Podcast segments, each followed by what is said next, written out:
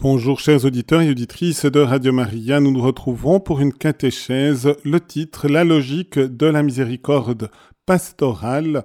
Nous sommes toujours dans le chapitre 8 d'Amoris Laetitia. Et je vous propose comme prière d'ouverture le psaume 129 qui est un psaume de miséricorde. Au nom du Père et du Fils et du Saint-Esprit. Amen.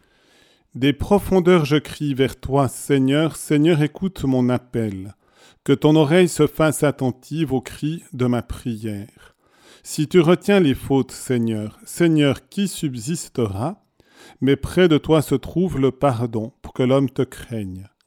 J'espère le Seigneur de toute mon âme, je l'espère, et j'attends sa parole.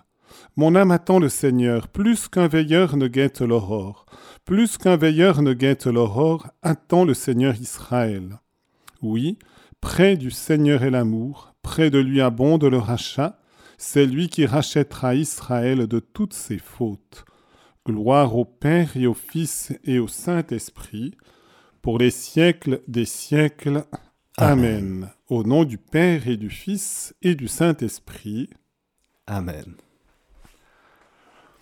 Voilà, chers auditeurs, donc normalement nous sommes dans les trois numéros 307 à 309, mais comme hier je n'ai pas eu le temps de terminer tout à fait le programme que je m'étais fixé, je reprendrai, ça donnera comme une conclusion et une introduction le numéro 306. Mais j'aimerais, avant de vous le lire, faire un rappel peut-être très rapide de, du parcours que nous avons pu faire hier, qui était donc intitulé les normes et le discernement. C'est-à-dire qu'il y a des lois, il y a d'abord une loi divine, éternelle, puis ensuite Dieu exprime aussi les lois par euh, des, des, lois positives dans l'Ancien Testament, ou justement, ou même comme les lois civiles peuvent aussi nous aider. Et puis nous avons nos actes concrets, précis, que nous posons et pour cela, il doit y avoir un discernement et donc une adaptation de la loi par rapport à notre vie concrète. Et le pape soulignait que si on reste simplement à des lois générales sans aller dans le concret, eh bien, il y a parfois des, situations qui ne sont pas tout à fait adaptées au concret. Mais le risque, et j'ai voulu justement, c'est qu'on fasse de notre vie, de notre conscience, et pas nécessairement éclairé par les lois divines, eh bien qu'on en fasse nous-mêmes des normes et que finalement c'est nous qui décidons ce qui est bien et ce qui est mal. Et en réalité, je n'ai pas dit cela, mais en réalité c'est le drame de l'aube de l'humanité, du péché originel. L'arbre de la connaissance du bien et du mal, si ça entraînait la chute et même la mort physique, de l'être humain, d'Adam et Ève, et avec toutes les conséquences sur notre humanité, c'est parce que l'homme a pensé qu'il pouvait décider lui-même, indépendamment de Dieu, de ce qui est bien et de ce qui est mal. Or, ce n'est pas le cas. C'est Dieu qui nous achemine vers notre fin, et notre fin est en lui, est une immersion dans son bonheur à lui, dans sa béatitude à lui. Et pour nous acheminer par les actes que nous allons poser, nous avons justement besoin eh d'une objectivité de ces normes et de rejoindre finalement le dessein de Dieu, qui est un dessein de salut et un dessein de bonheur sur l'humanité. Et c'est parce que cette loi est d'abord inscrite dans notre nature humaine. J'ai mentionné ces éléments, par exemple, l'intelligence nous a été donnée par Dieu, Or, elle est faite pour la vérité, c'est-à-dire qu'il y ait un rapport juste, exact, c'est ça la vérité, entre ce qui existe et notre intelligence. On parle d'une adéquation entre la réalité et l'intelligence. Si je connais en vérité un objet, une chose, une personne, eh bien c'est que mon intelligence est conformée en quelque sorte à cette personne. Et l'intelligence est faite pour la vérité et non pas justement pour l'erreur, ou encore moins, parce qu'ici il y a encore une incidence morale pour le mensonge, où je cherche à me tromper ou à tromper les autres par le mensonge. Et donc, de la même manière que Dieu nous a créés avec un être pour le conserver, pour qu'il grandisse, qu'il se développe, et c'est la raison pour laquelle il y a un commandement qui nous affirme que tu ne tueras pas. Dans le domaine aussi de l'amour conjugal, eh bien, il y a une promesse de fidélité entre l'homme et la femme, scellée lorsqu'il s'agit d'un mariage à l'église sacramentelle par un acte de Dieu qui crée un lien indissoluble. Et par conséquent, il y a une promesse de fidélité jusqu'à la mort que nous sommes appelés à tenir. Et c'est la raison pour laquelle il y a une interdiction de l'adultère qui va contre cette promesse de fidélité que nous avons pu faire. Donc, nous avons tout un tas de registres qui sont donnés pour le bien.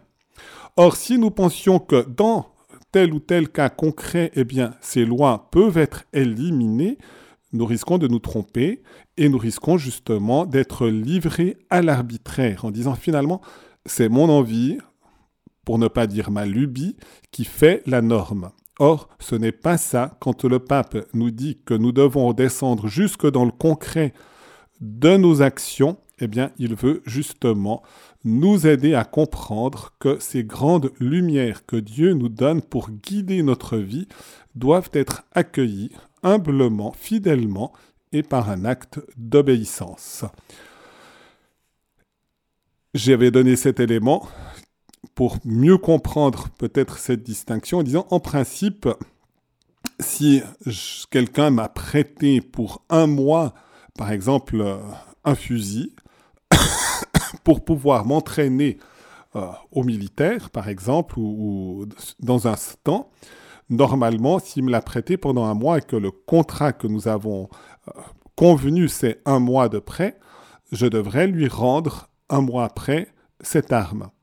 Or, si cette personne vient me réclamer cette arme et que je vois que son propos est de prendre cette arme pour aller tuer son voisin parce qu'il a eu un conflit avec lui, eh bien, je ne dois pas lui rendre l'arme parce qu'il y aura des conséquences graves et donc je dois bien percevoir que la loi de justice est supérieure juste à un troc et un prêt et restitution. Il y a quelque chose de beaucoup plus fondamental et donc même s'il y avait une loi, je ne dois pas l'appliquer. Mais ce n'est pas être livré à l'arbitraire. Voilà un petit peu pour euh, mieux comprendre ces éléments qui peuvent guider notre vie, et aussi la vie familiale et la vie conjugale, et qui sont présents pour le discernement pastoral dans le concret finalement d'un couple, d'une famille, des ruptures, des divorces, des remariages. Nous devons être guidés justement par le Seigneur. J'arrive donc au numéro 306 comme conclusion et comme ouverture. Et c'est déjà une ouverture aussi à la miséricorde. En toutes circonstances, face à ceux qui ont des difficultés à vivre pleinement la loi divine, doit résonner l'invitation à parcourir la via caritatis, c'est-à-dire le chemin de la charité, la voie de la charité. La charité fraternelle est la première loi des chrétiens. Et donc on voit la charité est au principe de tout. N'oublions pas la promesse des Écritures. Avant tout conservez entre vous une grande charité, car la charité couvre une multitude de péchés. Lorsque nous aimons réellement et Dieu et le prochain, alors, même si nous avons péché, cela couvre une multitude de péchés qui peut être le nôtre comme celui de notre prochain. Je distingue du reste parce que parfois on croit juste que c'est juste de la gentillesse, la charité. C'est quelque chose de beaucoup plus éminent puisque nous sommes appelés à aimer Dieu plus que tout, par-dessus tout, et à aimer notre prochain comme nous-mêmes, et pour le conduire à Dieu comme nous-mêmes sommes conduits à Dieu. Et par conséquent, cette charité est au principe de tout, et voyez, elle va guider la protection de la vie, la nôtre comme celle du prochain. Je dis par exemple, on est en train de faire des quasi-lois, mais en réalité ce n'est pas des lois, permettez-moi de le dire avec netteté, dans nos sociétés occidentales modernes, il y aura d'ici dix jours, par exemple, dans le Valais, la, proposition d'une loi autorisant, qui est fondée sur ce qui a précédé déjà au niveau législatif, qui, demande que finalement l'assistance au suicide puisse être admise officiellement dans les établissements médico-sociaux. On sent bien le débat qui est en cause. On pense que justement, je dirais comme ça, que c'est une charité pour la personne qui souffre, eh bien, de lui dire maintenant, on vous donne l'opportunité de plus souffrir en vous donnant une potion létale. Mais en réalité, on atteint à sa vie en lui donnant une potion qui va provoquer sa mort. Or, la vie est un cadeau de Dieu. Elle ne nous appartient pas ni à la personne qui l'a reçue, ni non plus à ceux qui l'entourent. Or, en promouvant ce type de loi, vous voyez qu'on atteint le respect profond de la vie. Et donc on atteint réellement le commandement tu ne tueras pas. Du reste, vous pouvez aller relire dans l'encyclique du pape Saint Jean-Paul II, l'Évangile de la vie, le passage justement sur ce respect de la vie dès la conception jusqu'à son terme. Et toutes les logiques à l'heure actuelle de l'euthanasie, de l'assistance au suicide, finalement ne reconnaissent plus que la vie, la vie physique, sans parler de la vie spirituelle de grâce, est un cadeau et un don de Dieu à respecter d'une manière tout à fait absolue. On pourrait dire, oui, mais dans cette circonstance, voyez les enjeux de ce que je venais de vous dire, dans cette circonstance, on peut justement supprimer la vie parce que la personne souffre. Nous devons tout faire pour soulager sa souffrance. Du reste, par un acte d'amour profond, la personne qui se sent aimée peut porter le poids aussi de la souffrance plus facilement même si ça reste toujours difficile. Par contre, si elle ne se sent pas aimée, même un poids de souffrance plus léger sera considéré comme trop lourd. Et donc, une société qui commence à penser que dès que nous sommes atteints d'une souffrance, même un peu importante, eh bien, nous pouvons attenter à la vie, eh bien, ne protège plus et n'aime plus réellement les êtres fragilisés dans leur état de santé, dans les souffrances. Au contraire, accepter, accueillir, aimer à tout prix et sans condition les personnes qui sont dans la fragilité et toutes sortes de fragilités, c'est les aider finalement à vivre et c'est protéger leur existence et c'est laisser le bon moment qui est le moment choisi par Dieu pour ce passage de la terre au ciel. Nous pouvons, et c'est les soins palliatifs, faire énormément pour soulager la souffrance. Pas toujours intégralement, mais nous avons quand même beaucoup de moyens de soulager la souffrance. Et c'est tout autre chose. Ces soins palliatifs vont être aussi l'expression d'un amour authentique de la personne. Et donc, si on commence à penser, eh bien, dans cette circonstance, non, le précepte tu ne tueras pas ne s'applique plus. Et voyez les dangers pour notre société. Et nous voyons les dangers d'avoir non plus une estime de la vie de chacun, mais finalement un certain mépris de la vie des êtres. Et un jour, peut-être, ce sera même un mépris de notre propre vie. Alors que Dieu aime cette vie, il nous l'a donnée et il nous l'a donnée pour que nous puissions par nos choix arriver vraiment à l'éternité bienheureuse et par des choix conformes à sa volonté et en particulier par le respect de la vie. Voilà par rapport à cet élément pour montrer que la charité peut être justement aussi même exigeante face à des difficultés que nous pouvons rencontrer. J'espère que ça vous aidera à avoir un certain discernement pour les votations, pour les auditeurs et auditrices qui sont dans le Valais. Le pape poursuit. Rompt tes péchés par les œuvres de justice et tes iniquités en faisant miséricorde aux pauvres. L'eau éteint les flammes, l'aumône remet les péchés. C'est une succession de citations de la Sainte Écriture. C'est aussi ce qu'enseigne Saint Augustin, nous dit le pape. Comme en danger d'incendie, nous courons chercher de l'eau pour l'éteindre. De la même manière, si surgit de notre paille la flamme du péché, et que pour cela nous en sommes troublés, une fois que nous est donnée l'occasion d'une œuvre de miséricorde, réjouissons-nous d'une telle œuvre, comme si elle était une source qui nous est offerte pour que nous puissions étouffer l'incendie, et donc l'incendie de nos péchés par l'extinction de la miséricorde divine. D'où l'importance de la miséricorde et donc la suite qui commence par la logique de la miséricorde pastorale. Le pape poursuit ainsi. Afin d'éviter toute interprétation déviante, je rappelle que d'aucune manière l'Église ne doit renoncer à proposer l'idéal complet du mariage, le projet de Dieu dans toute sa grandeur. Le pape rappelle un principe essentiel, nous devons mettre tout de notre côté en révélant le dessein de Dieu tout entier et sur le mariage, comme du reste, comme je viens de le dire, sur le respect de la vie. Et spécialement pour les générations qui nous suivent, nous devons avoir justement ce souci. Cette fois-ci, le pape eh cite une intervention, la relation finale du synode sur, sur la famille.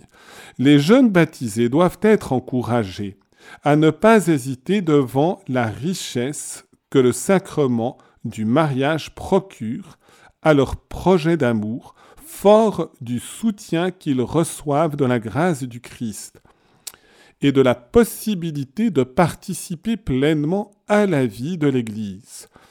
On ne doit pas se contenter d'une vie de chrétien sous-alimenté. Nous devons avoir une alimentation pleine, solide, et donc une alimentation qui nous conduit vers la sainteté et vers une communion de plus en plus intense avec Dieu et aussi dans l'appel au mariage comme lien indissoluble et un lien qui va exprimer l'amour du Christ pour son Église, un amour définitif, puisque Jésus ne se séparera jamais de son Église, son épouse.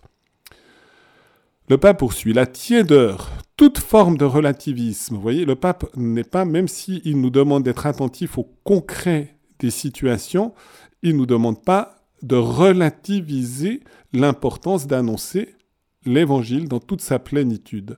Donc la tiédeur, toute forme de relativisme ou un respect excessif, quand il s'agit de le proposer, serait un manque de fidélité à l'Évangile et également un manque d'amour de l'Église envers ces mêmes jeunes.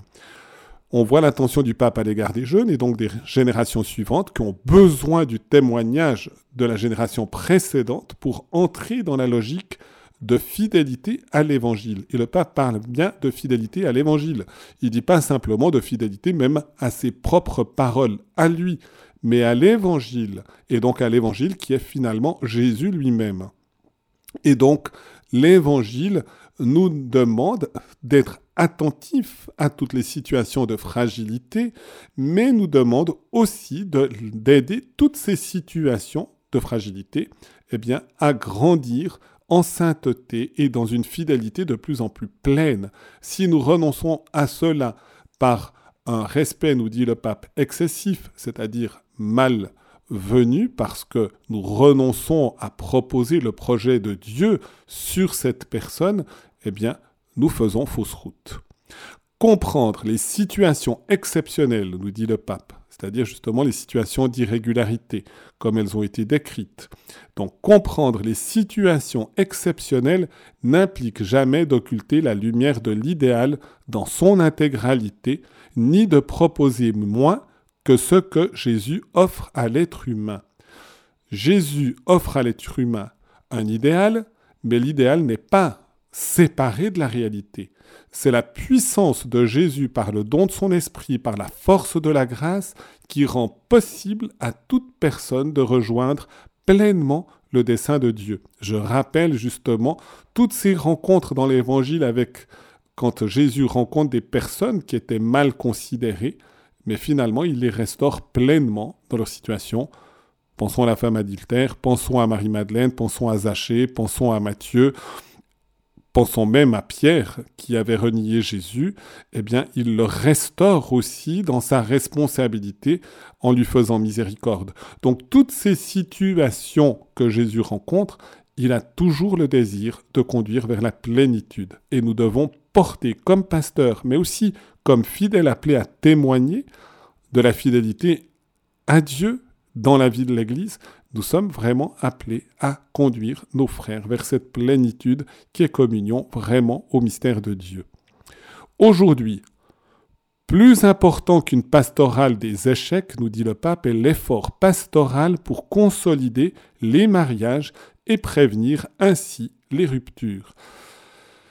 Je dirais justement, si nous préparons des jeunes et qu'on leur demande seulement le minimum, si on ne cherche pas à les conduire vers la plénitude, si le jour du mariage, ils s'engagent, mais avec peu de force dans la fidélité, s'ils ont peu conscience de l'immense grâce sacramentelle du mariage qui leur donne d'être l'un pour l'autre signe sacramentel de l'union du Christ et de l'Église.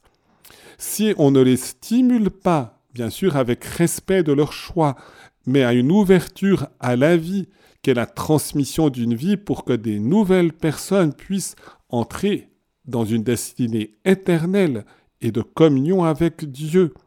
Si on ne souligne pas l'importance de la liberté de leur consentement, ce n'est pas pour des motifs extérieurs, mais vraiment par des motifs de conscience intérieure qu'on choisit son conjoint. Si nous laissons justement cela d'une manière très, très faible, très médiocre, nous pouvons être un peu près sûrs que quelques années après, quand il y aura des difficultés, il y aura rupture et division, échec, divorce, et peut-être de nouveau une nouvelle recherche qui pourra être parfois du reste conduit de nouveau à un nouvel échec.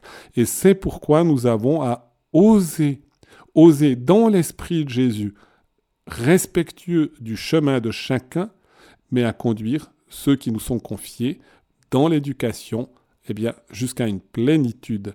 Et c'est la meilleure manière de protéger l'avenir et d'éviter pour ces personnes, eh bien, de renoncer finalement à un moment donné à l'amour. L'amour doit être grand, on doit viser haut, non pas parce que nous serions livrés à nos propres ressources, mais parce qu'en nous livrant aux ressources de Dieu, nous pouvons même réaliser l'impossible, puisque rien n'est impossible à Dieu. Je vous propose une petite pause musicale et je vous rappelle que si vous voulez intervenir sur le sujet que nous abordons, vous pouvez le faire au 021 313 49 43 pardon, 021 313 43 90 ou par SMS 079 658 78 52.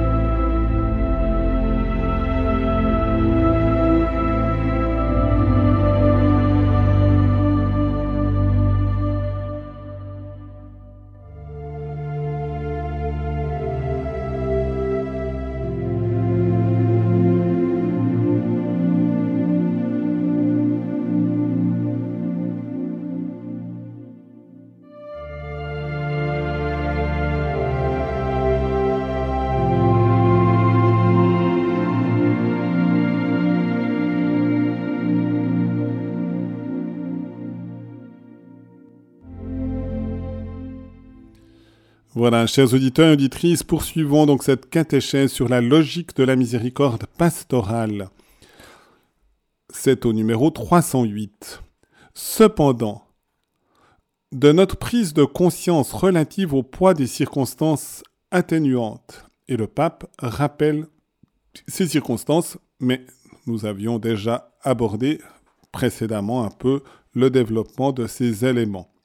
Donc, circonstances atténuantes, psychologique, historique, voire biologique, il résulte que sans diminuer la valeur de l'idéal évangélique, il faut accompagner avec miséricorde et patience les étapes possibles de croissance des personnes qui se construisent jour après jour, ouvrant la voie à la miséricorde du Seigneur qui nous stimule à faire le bien qui est possible.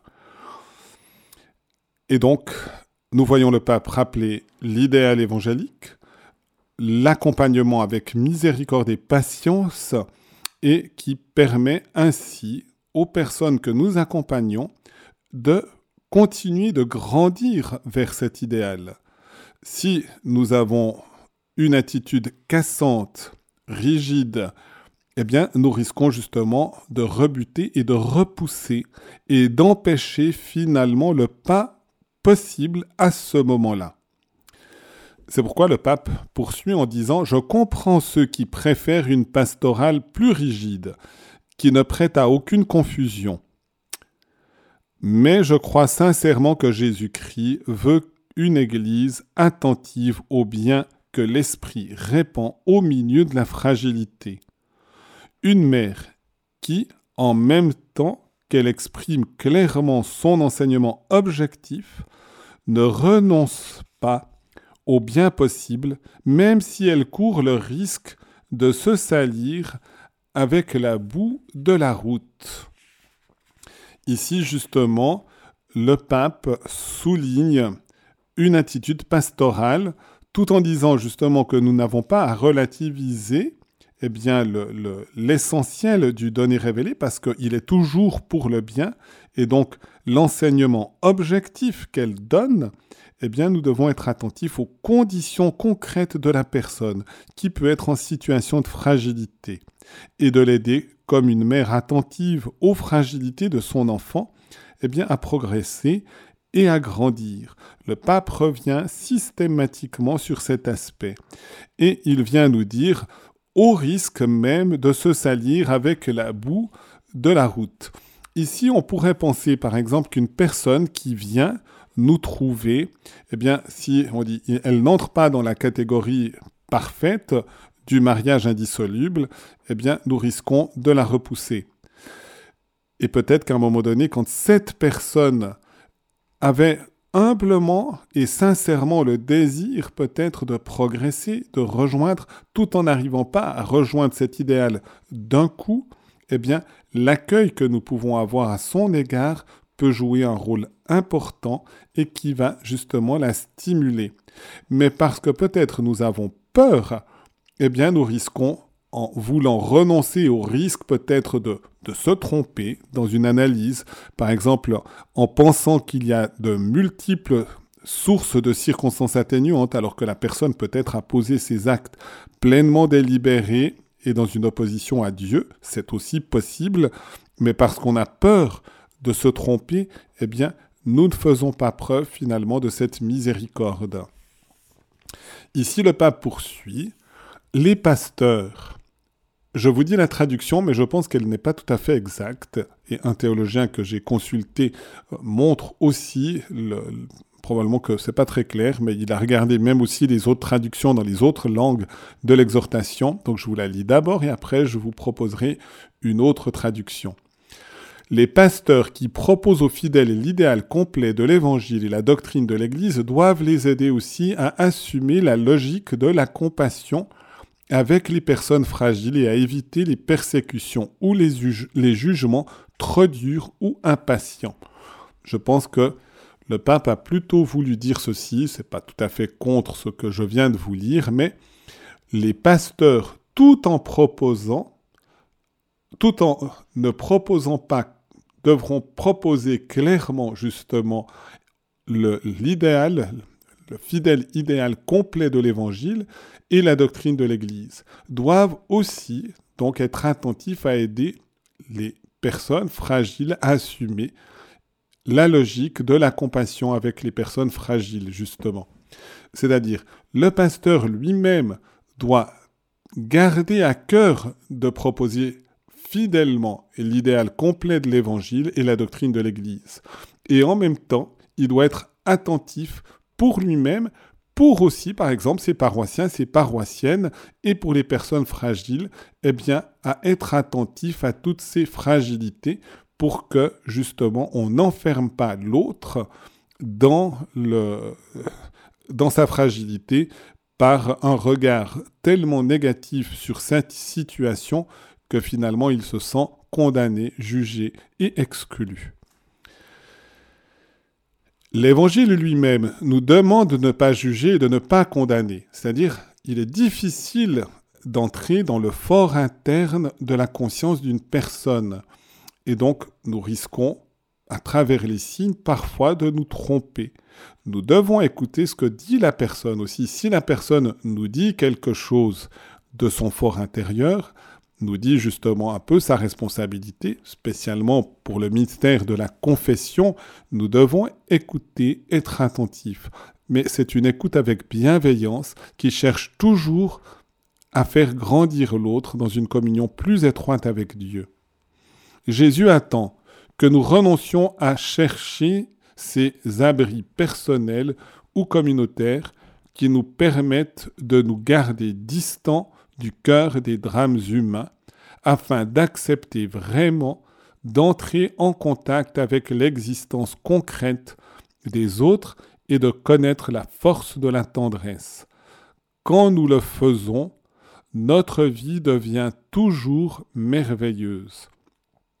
Justement, la peur finalement de se tromper, la peur peut-être d'être infidèle à la conscience éclairée par la parole de Dieu et l'enseignement de l'Église, peut nous tenir à distance des personnes dans cette fragilité et c'est aussi une erreur parce que notre proximité, notre amour, qui n'est pas nécessairement justement complicité avec le péché, mais amour des pécheurs, est essentiel aussi à notre vie chrétienne. Je vous propose une pause musicale et je vous propose justement, on va dans le dernier paragraphe du reste retrouver aussi le, le texte du pape pour l'année de la miséricorde, le visage de la miséricorde. Eh bien, je vous propose de recevoir un petit extrait aussi de l'hymne de l'année de la miséricorde.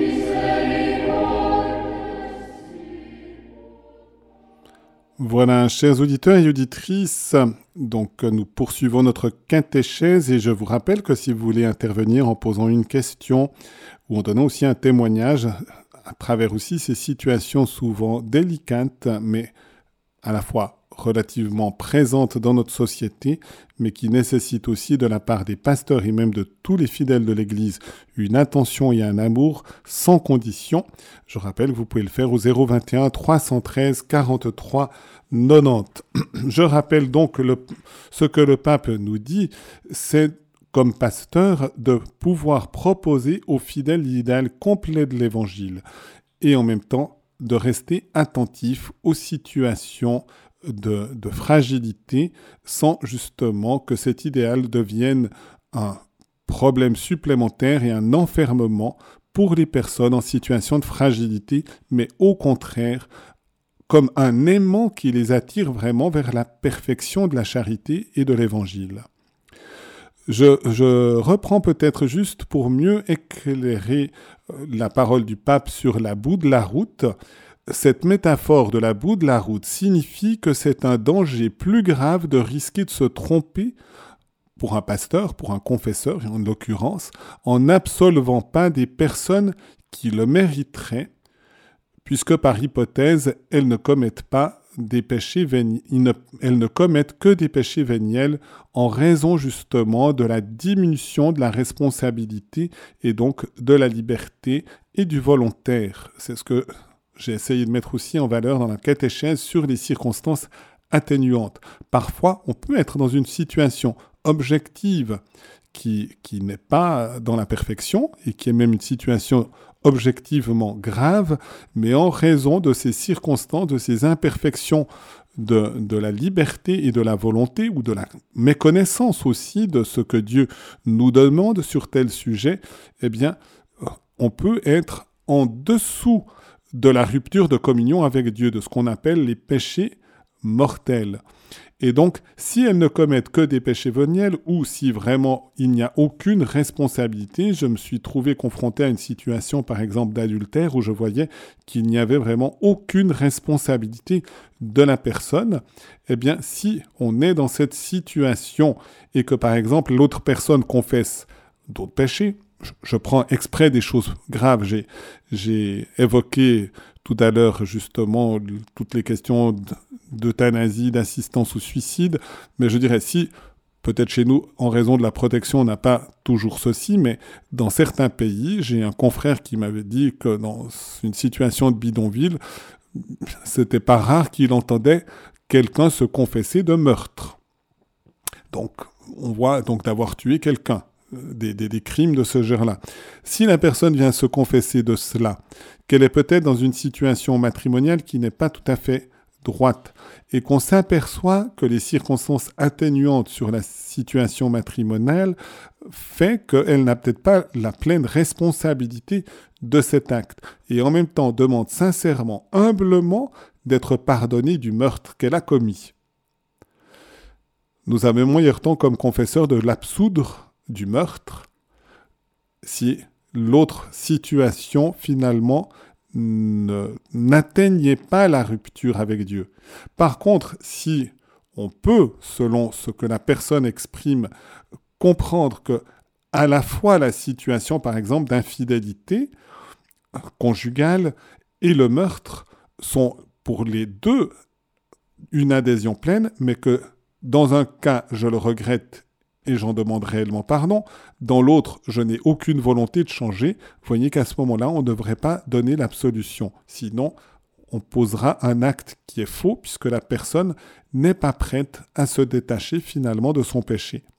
Mais dans des situations, eh bien, nous pouvons être plutôt à offrir. Et c'est ça que le pape veut dire ici. Il veut dire, il vaut mieux se tromper une fois de trop en donnant une absolution, peut-être que la personne ne sera pas pardonnée parce que son cœur restait fermé, même si nous, nous avons posé l'acte, il y a le risque de conduire l'autre dans l'illusion d'être pardonné alors qu'elle n'avait pas vraiment de regret. Mais si nous refusons l'absolution alors que la personne était bien disposée, eh bien nous risquons de conduire l'autre aussi dans le désespoir et dans un écrasement de culpabilité, ce qui n'est pas juste. Et dans ce sens-là, le pape nous dit, il vaut mieux avoir une fois ou l'autre le risque de se tromper en étant en contact avec la boue, plutôt que de laisser, on pourrait dire, le pénitent dans sa boue à, à lui. Voilà un petit peu, je pense, le sens de cette métaphore du pape. Je poursuis maintenant avec le numéro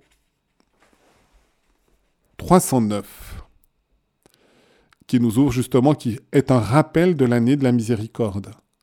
Il est providentiel que ces réflexions aient lieu dans le contexte d'une année jubilaire consacrée à la miséricorde, car face également aux diverses situations qui affectent la famille, l'Église a pour mission d'annoncer la miséricorde de Dieu, cœur battant de l'Évangile qu'elle doit faire parvenir au cœur et à l'esprit de tous. L'épouse du Christ adopte l'attitude du Fils de Dieu qui va à la rencontre de tous sans exclure personne. Eh bien, ce passage, c'est justement la bulle d'indiction de l'année de la miséricorde, miséricordien vultus, donc le visage de la miséricorde au numéro 12. Je vous lis du reste un petit bout de plus que ce que le pape avait dit dans cet autre document de l'année de la miséricorde. Et il poursuivait, de nos jours où l'Église est engagée dans la nouvelle évangélisation, le thème de la miséricorde doit être proposé avec un enthousiasme nouveau et à travers une pastorale renouvelée. Il est déterminant pour l'Église et pour la crédibilité de son annonce de vivre et de témoigner elle-même de la miséricorde. Son langage et ses gestes doivent transmettre la miséricorde pour pénétrer le cœur des personnes et les inciter à retrouver le chemin du retour au Père. De nouveau, l'intention de retrouver le chemin de retour au Père, comme le Fils prodigue. La vérité première de l'Église est l'amour du Christ. L'Église se fait servante et médiatrice de cet amour qui va jusqu'au pardon et au don de soi. En conséquence, là où l'Église est présente, la miséricorde du Père doit être manifestée. Dans nos paroisses, les communautés, les associations et les mouvements, en bref, là où il y a des chrétiens, quiconque doit pouvoir trouver une oasis de miséricorde. Voilà l'importance justement de cette miséricorde vécue d'abord comme une expérience personnelle, souvent à travers le sacrement du pardon, et qui nous permettra de trouver le chemin aussi de ceux qui sont encore loin de l'Église pour qu'ils puissent découvrir par la miséricorde divine et le témoignage des chrétiens, eh bien, ce chemin de retour au Père. Et en effet, Jésus veut vraiment le salut de tous. Il veut vraiment aller à la rencontre de tous. Et c'est ce qu'affirme le pape toujours dans l'exhortation apostolique à Maurice Laetitia. Elle sait bien que Jésus lui-même se présente comme le pasteur des 100 brebis, non pas des 99. Vous voyez?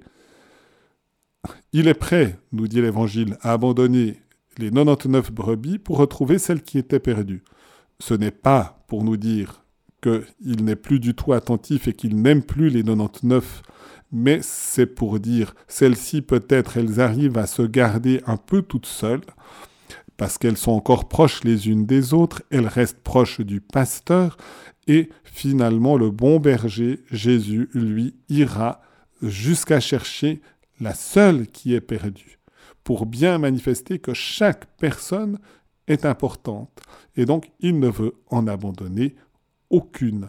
Et l'Église, par ses pasteurs, mais aussi par tous les chrétiens, doit témoigner de cette attention et de cet amour pour toutes les brebis, sans exception, et par conséquent aussi à l'égard de celles peut-être qu'on risquerait d'avoir oubliées parce qu'elles ont quitté le bercail. Il les veut toutes. Si on est conscient de cela, il sera possible qu'à tous, croyants ou loin de la foi, puisse parvenir le baume de la miséricorde comme signe du règne de Dieu, déjà présent au milieu de nous. C'est cette fois-ci toujours dans la bulle d'indiction, une citation du numéro 5, et je vais aussi vous lire encore un tout petit bout de ce passage du numéro 5. Là, c'est plutôt la conclusion de ce passage, et j'aimerais vous lire un petit peu avant où le pape faisait un lien avec la conclusion de l'année de la miséricorde qui a eu lieu en la solennité liturgique du Christ roi. C'était le 20 novembre 2016 et donc nous approchons de la même date liturgique du Christ roi pour nous montrer justement ce lien avec le Christ. Et donc, en refermant, nous dit le pape, la porte sainte ce jour-là, nous serons animés de sentiments de gratitude et d'actions de grâce envers la Sainte Trinité qui nous aura donné de vivre ce temps extraordinaire de grâce. Nous confierons la vie de l'Église, l'humanité entière et tout le cosmos à la Seigneurie du Christ, pour qu'il répande sa miséricorde telle la rosée du matin, pour une histoire féconde à construire moyennement l'engagement de tous au service de notre proche avenir. Combien je désire que l'année, que les années à venir soient comme imprégnées de miséricorde pour aller à la rencontre de chacun en lui offrant la bonté et la tendresse de Dieu. Vous voyez ici, je trouve que de nouveau le pape avait des paroles fortes et il veut que nous soyons associés au mystère de la Sainte Trinité, au mystère de Jésus, Christ roi, qui veut régner dans les cœurs, et que nous puissions justement transmettre non seulement dans la vie de l'Église, mais à l'humanité qui souvent est loin de cette vie de l'Église et qui est loin de la compréhension de la miséricorde divine, et même à tout le cosmos cette seigneurie du Christ. Et donc que nous puissions répandre la miséricorde tout autour de nous par le témoignage de notre vie. Et c'est bien aussi le sens de ce passage d'Amoris Laetitia que nous sommes en train de méditer durant toute cette période, ce chapitre 8. Je rappelle de nouveau, ce n'est pas une relativisation des éléments essentiels de l'Évangile et de la vie de l'Église sur le mariage et son indissolubilité et sa beauté, et sa beauté qui transmet l'union du Christ et de l'Église. Mais c'est d'être attentif à chaque situation, même celles qui sont loin de cet idéal, non pas pour laisser les personnes dans l'éloignement de cet idéal, mais de les conduire avec délicatesse, parfois aussi avec fermeté, mais toujours avec amour et miséricorde vers cette plénitude de la vie que Dieu veut pour chacun et chacune d'entre nous. Soyons donc attentifs dans cette période aussi qui nous sera bientôt donnée, puisque dans quelques jours nous entrerons aussi dans le temps de l'Avent, qui est un temps d'attente, et eh bien que nous puissions vivre, même si nous sommes loin du Seigneur par certaines de nos situations et de nos fermetures de cœur, d'être toujours dans une attente d'espérance, dans une attente d'espérance du salut. C'est aussi le sens justement de l'avant. C'est un chemin que nous avons à parcourir jour après jour, semaine après semaine, sur l'ensemble de notre vie pour aller à la rencontre de ce petit enfant qui veut que nous approchions de lui avec humilité, simplicité, mais confiance, puisqu'il est venu comme un tout petit enfant couché dans une crèche, dans l'humble paille de Bethléem, pour que nous n'ayons jamais peur de nous approcher de lui, et que par ce contact, eh bien, notre vie, notre cœur puisse être purifié, sanctifié et restauré.